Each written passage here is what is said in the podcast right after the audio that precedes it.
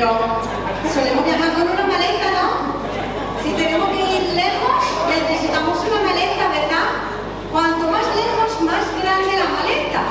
Yo no sé tú, pero yo odio hacer las maletas. Y mi marido y mi familia lo saben. Tardo un montón. Nunca sé lo que tengo que poner, pues si acaso pongo esto, pues acaso aquello, esto que conviene con el otro. Y tardo un montón. Odio hacer las maletas. Porque nunca sabemos lo que nos puede pasar.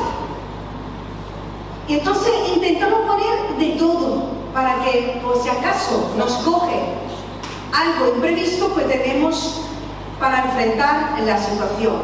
Ahora, cuando preparamos una maleta, ¿vale? La preparamos dependiendo y le metemos dentro, dependiendo de dónde vayamos, el lugar geográfico donde vamos a viajar, la estación del año, ¿verdad? Las actividades que tenemos que desarrollar.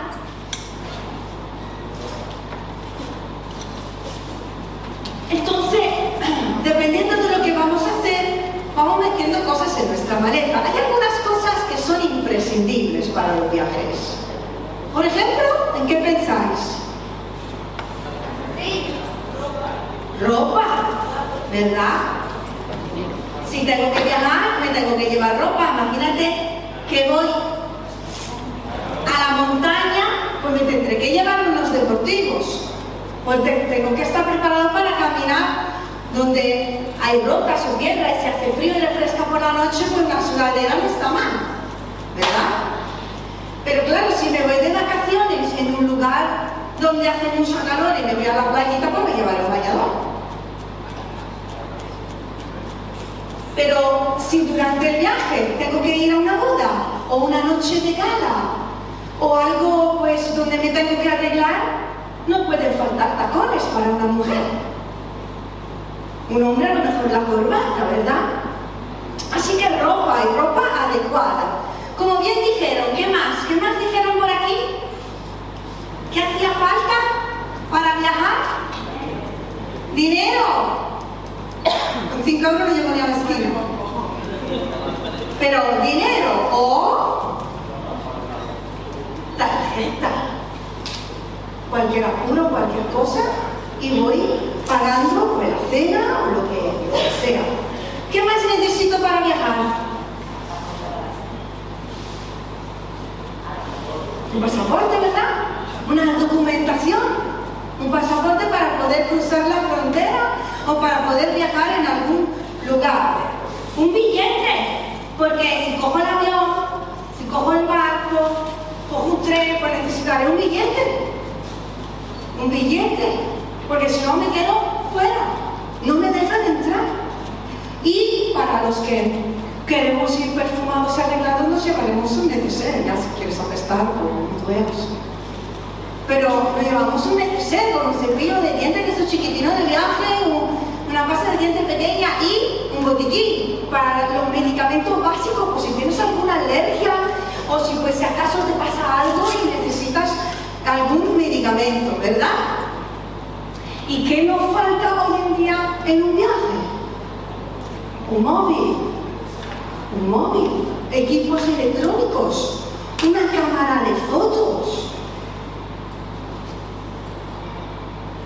Para poder recordar todos los momentos bonitos o debajo del agua o fuera del agua. Y un móvil para contactar con amigos o familiares.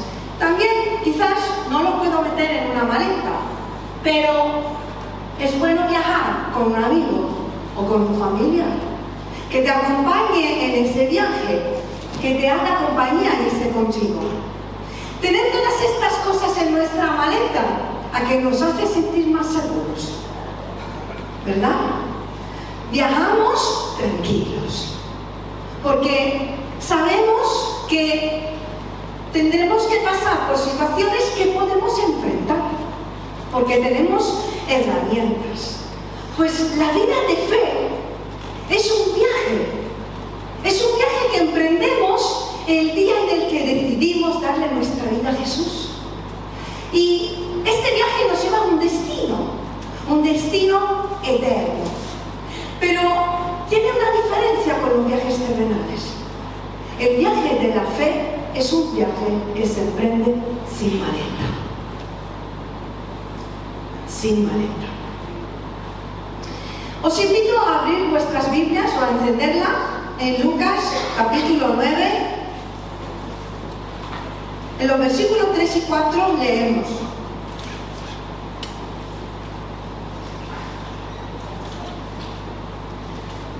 En el versículo 2 mejor.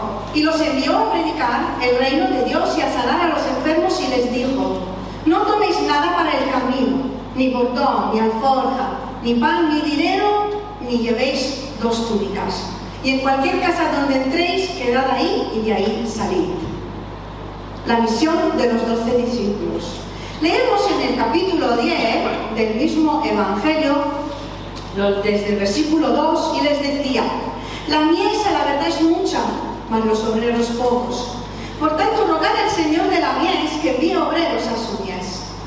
Y, y aquí yo os envío como corderos en medio de lobos. No llevéis bolsa, ni alforja, ni calzado.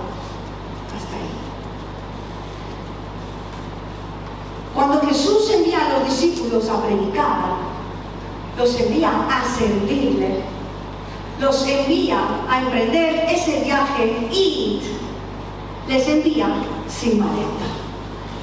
Le dijo, no llevéis ni bolsa, ni alforja, ni calzado. Y hoy diríamos ni mochila, ni provisiones, ni útiles.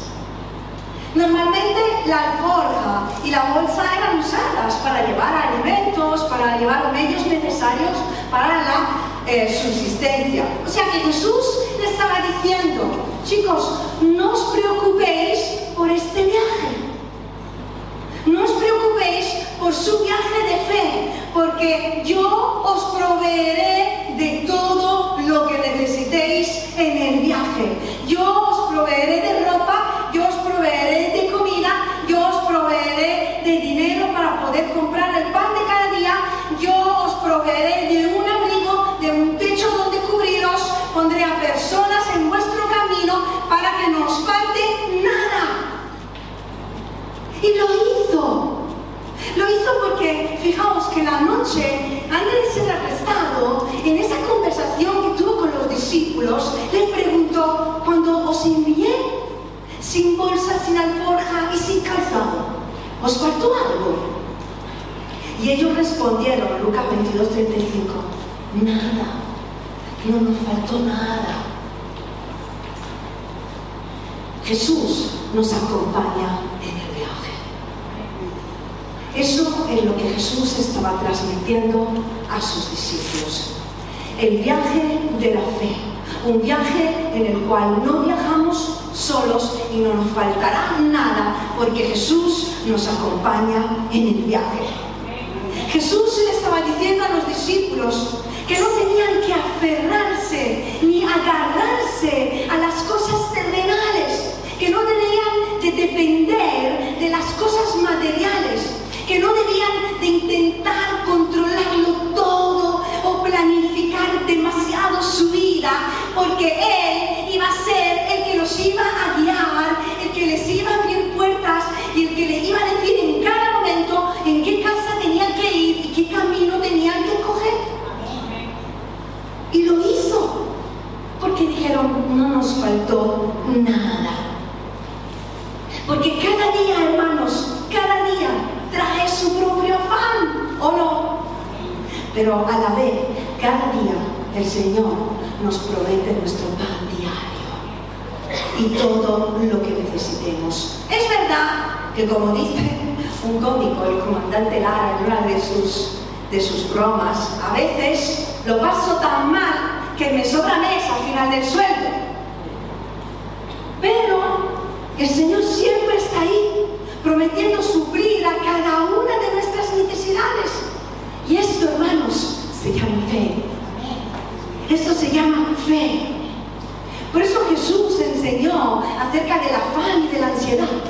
Algo totalmente contrario a la fe, a la confianza. Porque la ansiedad es el exceso del futuro. El afán es una preocupación exagerada acerca de algo que ni siquiera sabemos si va, a pasar. Y es cierto que en este momento, con tantas cosas que de guerra, de ahorro de energía, de escasez de comida, y qué es lo que va a pasar, puede entrar la ansiedad, puede entrar el afán, la preocupación. Pero Jesús, ¿qué es lo que dijo en ese momento cuando enseñó acerca del afán y de la ansiedad? Unos versículos antes estaba hablando de haceros tesoros en el cielo y no en la tierra.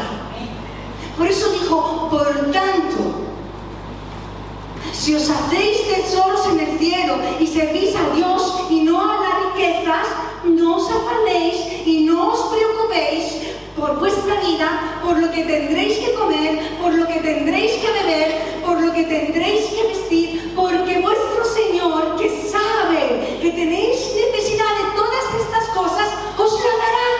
¿Cuánto dicen amén cuidará de ti, cuidará de mí.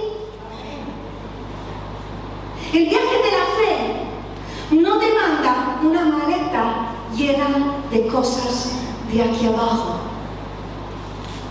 Porque cuando lleguemos al destino final, no nos dejarán entrar, no nos dejarán pasar todas las cosas que hemos querido guardar en esta maleta terrenal.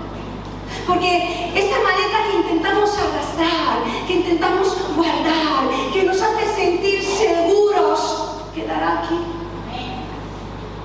Lo único que entrará en el cielo, lo único que entrará en el cielo, seré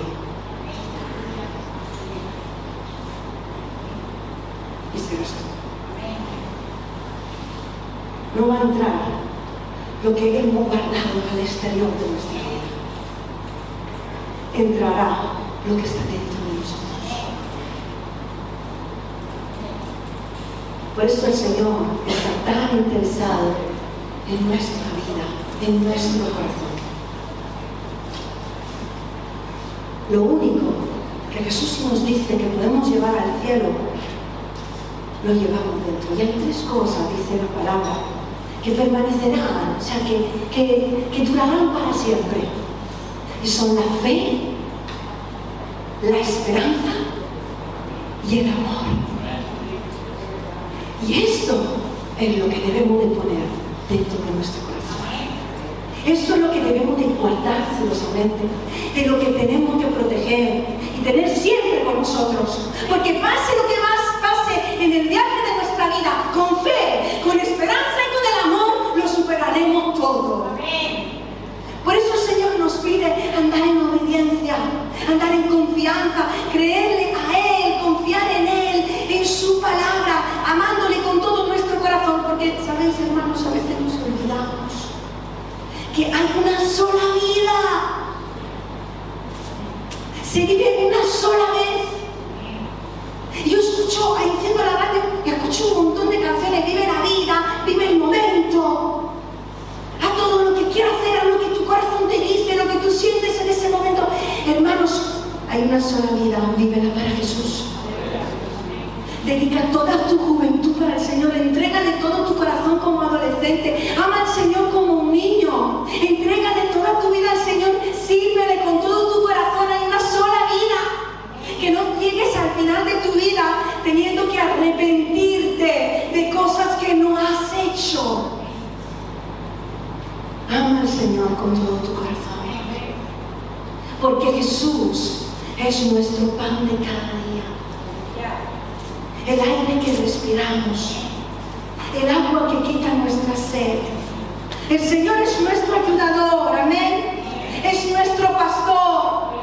Es nuestro salvador. Amén. Es nuestro Padre. Es nuestro amigo fiel. Es nuestro protector nos defiende de los peligros de los viajes, nos viste, nos sostiene, nos guía, nos da poder y autoridad para enfrentar todo tipo de problemáticas, de enfermedades, de situaciones, de problemas económicos, laborales, familiares, todo tipo de situación. Y también los enviaba de dos en dos. Eso puede tener muchísimas explicaciones. Yo simplemente ahora mismo pues lo pongo aquí dentro, pensando en que el Señor también pone personas en nuestras vidas para que podamos servirle acompañados. Porque el Señor nos regala amigos, esos amigos que son como hermanos. El Señor nos regala un novio, una novia, nos regala un marido, una mujer, una familia, unos hijos. Y lo promete, porque entra dentro de los planes de Dios para la humanidad. Y tienes que creer. Pero recuerda una cosa, el viaje es personal. Los afectos son prestados y son temporales y no pueden condicionar tu viaje ni tu destino. Por eso te quiero invitar a las hermanas que hemos preparado un pequeño mimo para ilustrar esto que os estoy diciendo. El Señor nos regala a personas en nuestra vida y nos regala la oportunidad de poder comprarnos una casa, de poder tener una familia, amigos. Pero hermanos, en ningún momento el novio la novia que tanto has pedido, la amiga, el amigo que tanto deseabas, ese marido que has logrado a sus hijos, ese trabajo, esa casa, se conviertan en tu primer amor. Lugar de Dios condicionen tu vida y se conviertan en una excusa para dejar de servir a Dios en lo que te está pidiendo, porque te acomodas, porque estás cómodo ahí, porque Dios sí te ha dado lo que tú querías, pero el viaje es personal, amigos.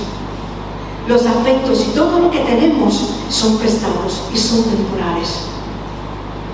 Por eso Jesús dijo, el que ame a padre o madre más que a mí, no es digno de mí.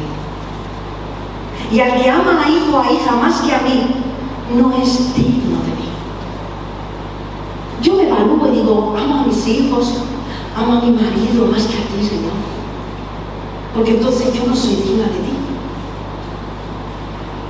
Es bueno, hermanos, realmente plantearnos en cada momento si todo lo que Dios nos ha regalado en realidad nos termina esclavizando porque no sabemos administrar lo que Dios nos da. Amar a Dios por encima de todas las cosas.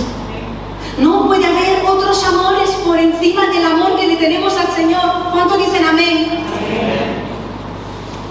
Porque si de alguna manera estamos dejando de servir a Dios, condicionados por el amor que le tenemos a las personas, a las cosas terrenales. No solo estamos teniendo fe, sino que no estamos amando al Señor por encima de todas las demás cosas. Y yo me pregunto, ¿por qué? ¿Por qué amamos y servimos tanto a las personas y a las cosas de aquí abajo? ¿Por qué nos importa tanto la opinión de los demás? ¿Por qué le damos tanto valor a las cosas terrenales? Primeramente porque quizás no sabemos quiénes somos en Dios. Y la falta de identidad nos lleva a estar siempre con el pasaporte en una maleta. La falta de identidad nos llevará a querer demostrar siempre a alguien quiénes somos, qué es lo que valemos, qué es lo que podemos hacer. Mira, te voy a decir una cosa, tu identidad en Dios. Y Él le ha pagado tu pasaporte, porque Jesús es el billete de entrada al cielo.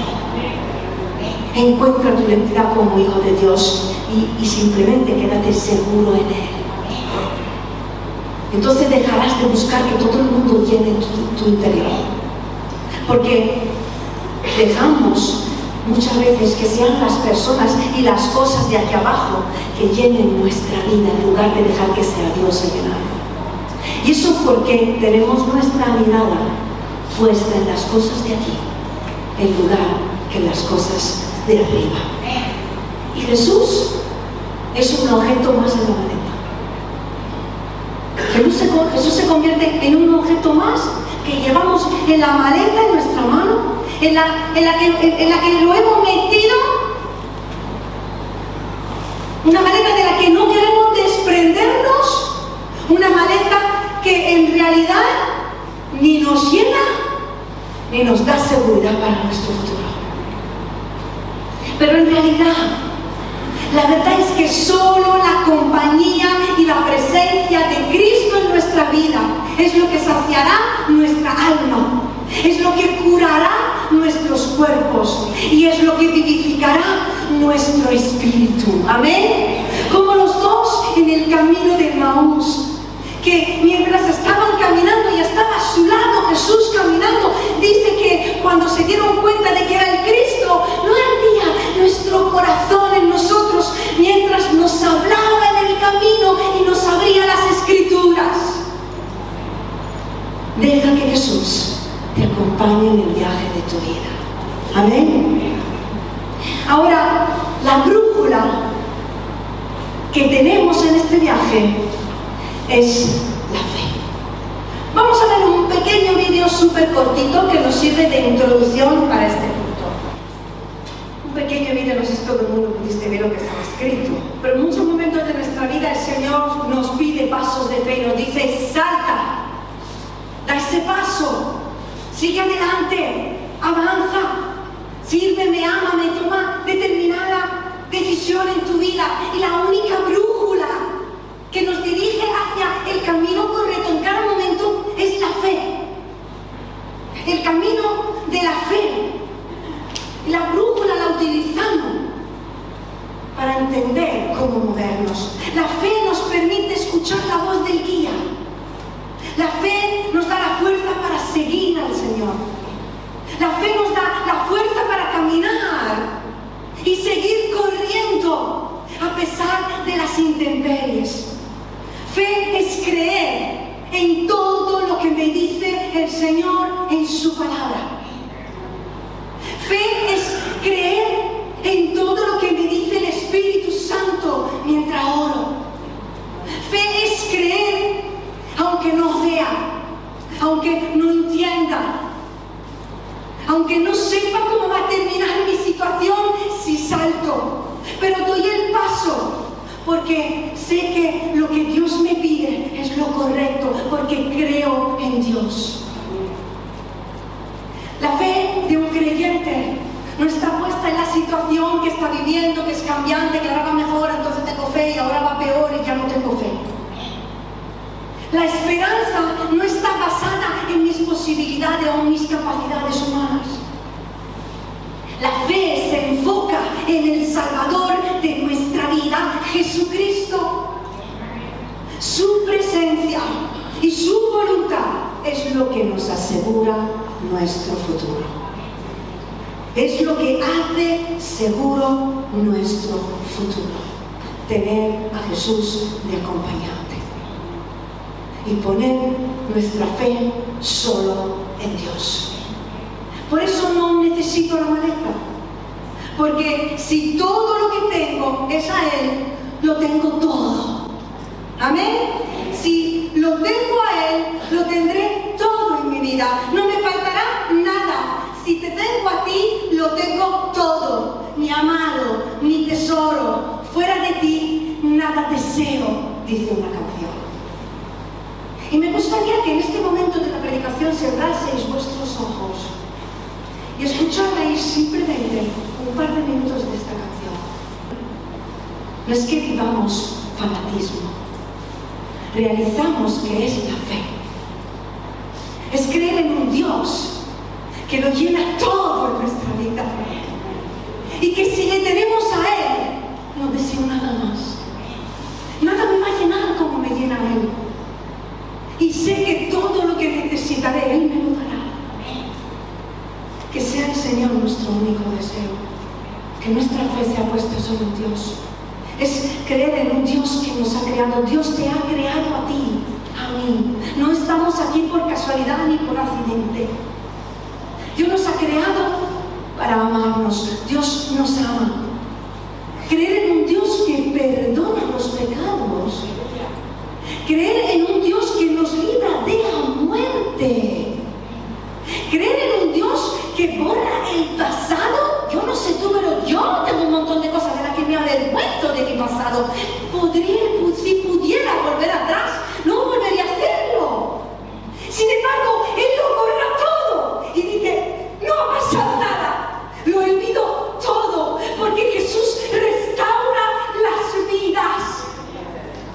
y crea de lo malo algo bueno con su amor.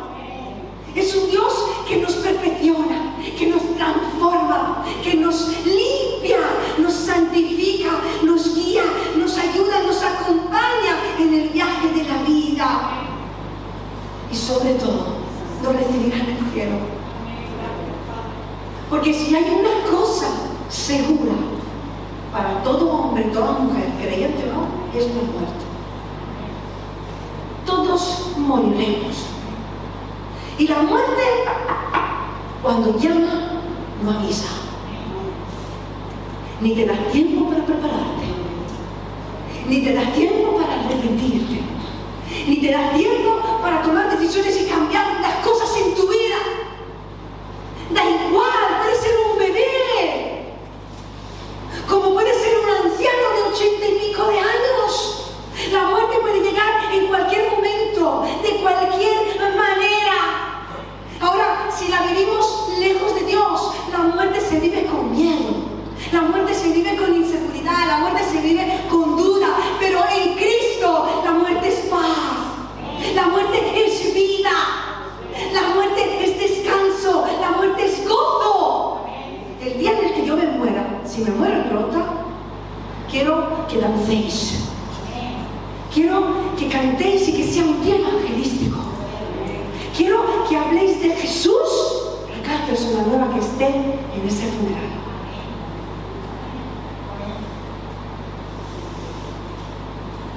Creer en un Dios que da vida a los muertos. Porque la fe no es algo abstracto. La fe no es algo teórico, teológico, simplemente. La fe es real, la fe es razonada. La fe está fundamentada sobre la palabra.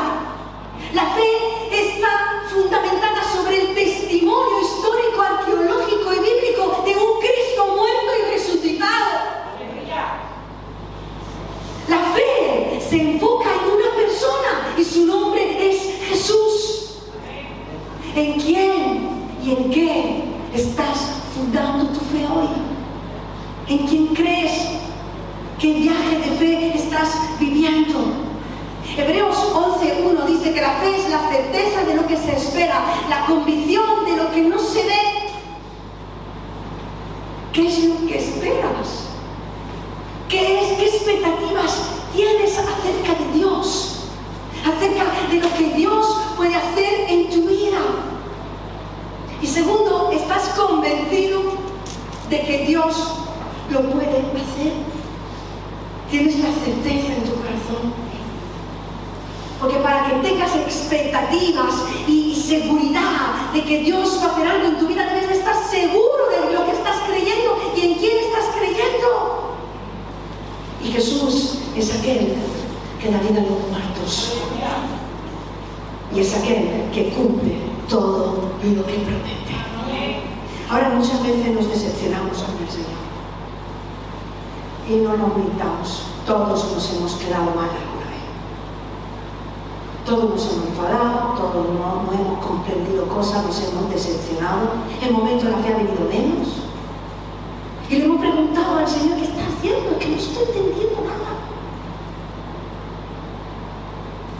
Porque Dios no ha actuado conforme a como queríamos, conforme a expectativa que teníamos de Él. Y eso puede pasar. Puede pasar porque somos humanos, porque dejamos de orar, porque no conocemos bien a Dios, porque no conocemos a fondo su palabra, porque no nos hemos rendido completamente en sus manos, porque nos hemos desenfocado, hemos empezado a escuchar a, a otras voces, a otras mentiras. Entonces volvemos a coger la maleta y la llenamos de ira, de enojo, de incomprensión, de frustración, de decepción, de rebeldía, de rencor, de falta de perdón, de heridas, de recuerdos del pasado, de nombres, de personas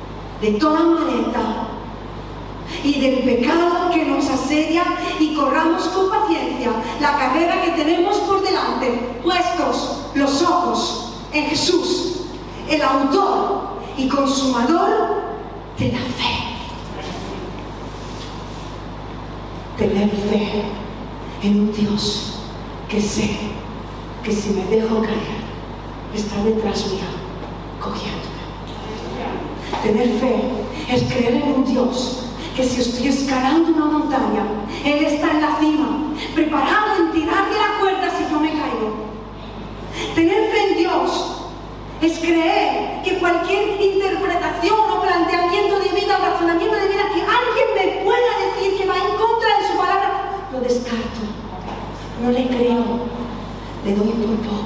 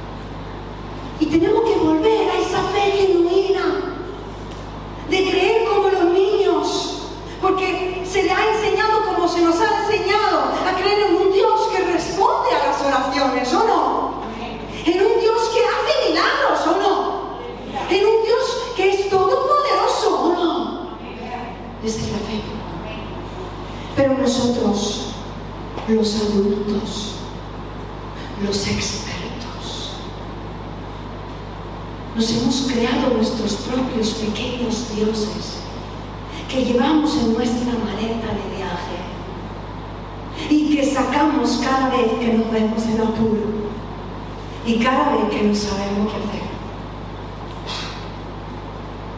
Deja la maleta llena de pesos, llena de ídolos, llena de amores, llena de cargas, llena de cosas terrenales y sigue tu camino enfocado en Jesucristo, en su persona, en su ejemplo y en el destino que ha preparado para ti.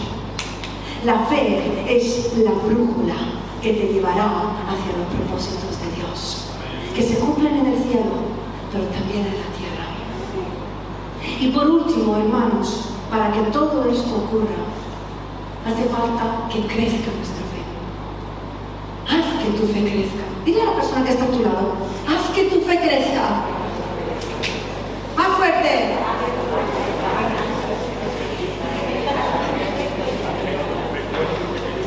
Haz que tu fe crezca. Corre. Recorre camino en la vida. Vive la vida en Cristo. Vive la vida abundante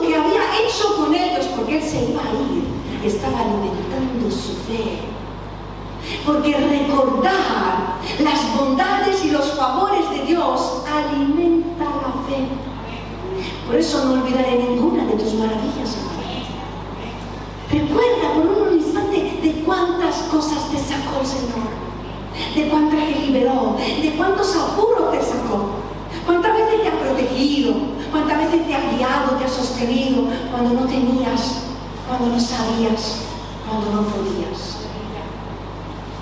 Ese mismo Señor sigue a tu lado, caminando a tu lado. Haz que tu fe crezca. A veces la fe no crece porque solo la utilizamos en algunas áreas de nuestra vida. ¿Os dais cuenta? Hay gente que tiene más fe para temas de dinero. Hay gente que tiene más fe con temas de enfermedades. Y hay gente que tiene más fe a la hora de acercarse a Dios y pedir y creer que Dios le va a abrir puertas. Pero hay áreas en las que no cuesta creer. Nos cuesta creer que puede perdonarnos de los pecados cuando metimos la pata y vivimos en una condenación absoluta. Pero que la fe abarca toda área de nuestra vida. Y tenemos que ejercitarla en todas las áreas de nuestra vida. Entonces la alimentamos y la fe crece. Porque la fe crece puesta en acción. Amén. Por eso por eso eh, eh, la palabra dice que Abraham creyó, ¿verdad? Y su fe le fue puesta como justicia, pero tuvo que poner en acción su fe, porque la fe sin obras es muerta. Entonces la fe crece cuando la ponemos en acción. La fe, fijaos, dice en Hebreos 3, 12 y 13 que, que no haya en ninguno de vosotros corazón malo de incredulidad para apartarse del Dios vivo. Que ninguno de vosotros se endurezca por el engaño del pecado. A veces la fe no crece porque nuestro corazón se ha endurecido por el engaño del pecado. El pecado viene para engañar. El pecado quiere robarnos la fe, porque es un engaño, es, es una ilusión óptica, es un espejismo en el desierto. ¿Qué es un espejismo en el desierto? Es, ver objetos donde no los hay. Es una ilusión óptica que te, que te hace ver sobre cosas que no existen, sobre todo en días muy calurosos y en medio de un desierto. ¿Y qué es lo que pasa cuando vivimos por desiertos espirituales? Que llega la tentación. Hacernos caer para que el pecado nos engañe y cree un espejismo en nosotros y nos haga ver una realidad que es una perfecta mentira.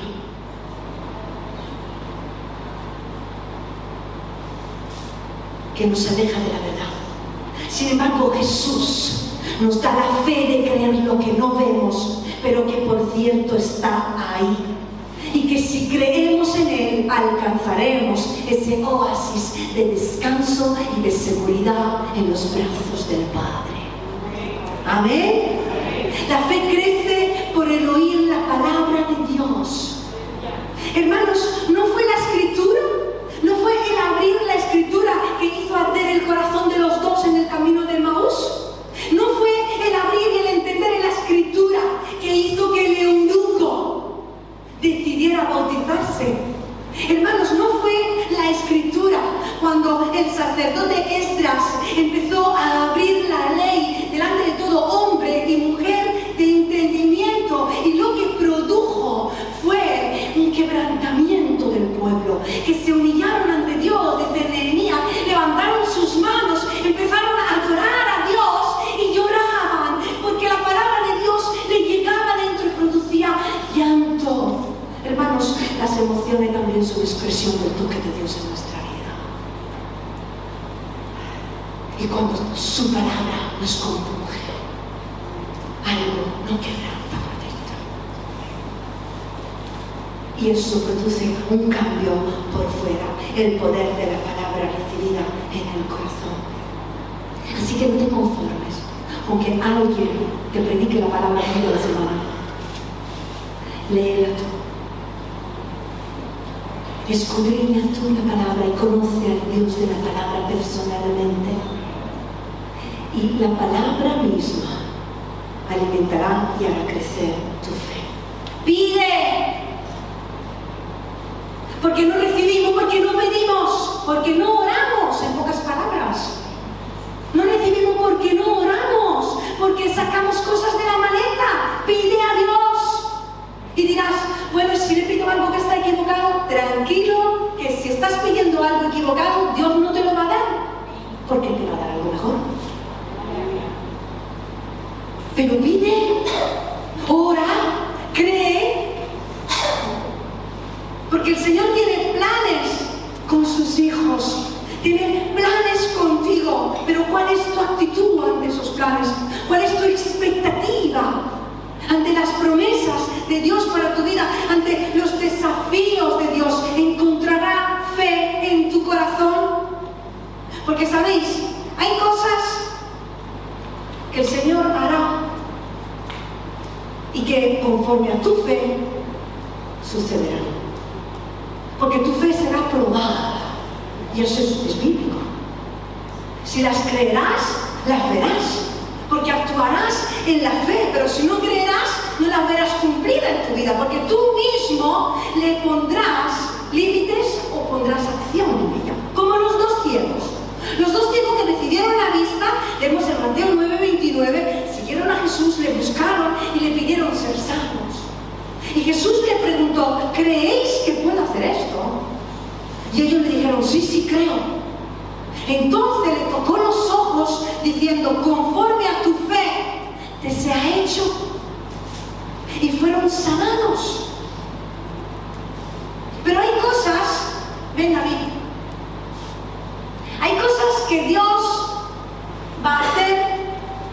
solo. La ilustro con un chiste.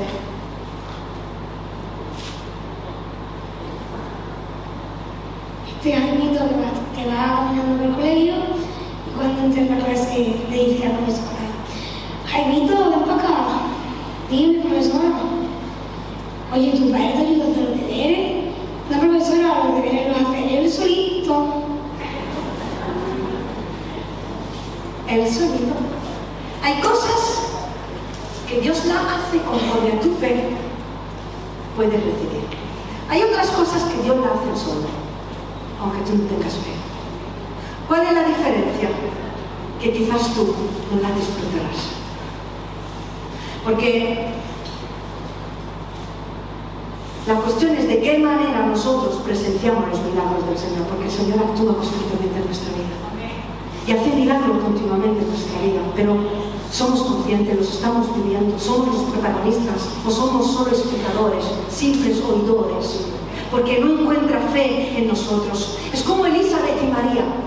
A las dos se les anunció que iban a tener un hijo de forma milagrosa. Y cuando el ángel fue a hablar con Zacarías, ¿qué pasa? Que Zacarías dudó. Entonces le dijo, quedarás mudo y no podrás hablar hasta el día en que esto se haga, por cuanto no creíste en mi palabra, las cuales se cumplirán a su tiempo. O sea, yo voy a hacerlo desobedecer. Yo lo voy a hacer pero tú te vas a quedar mudo.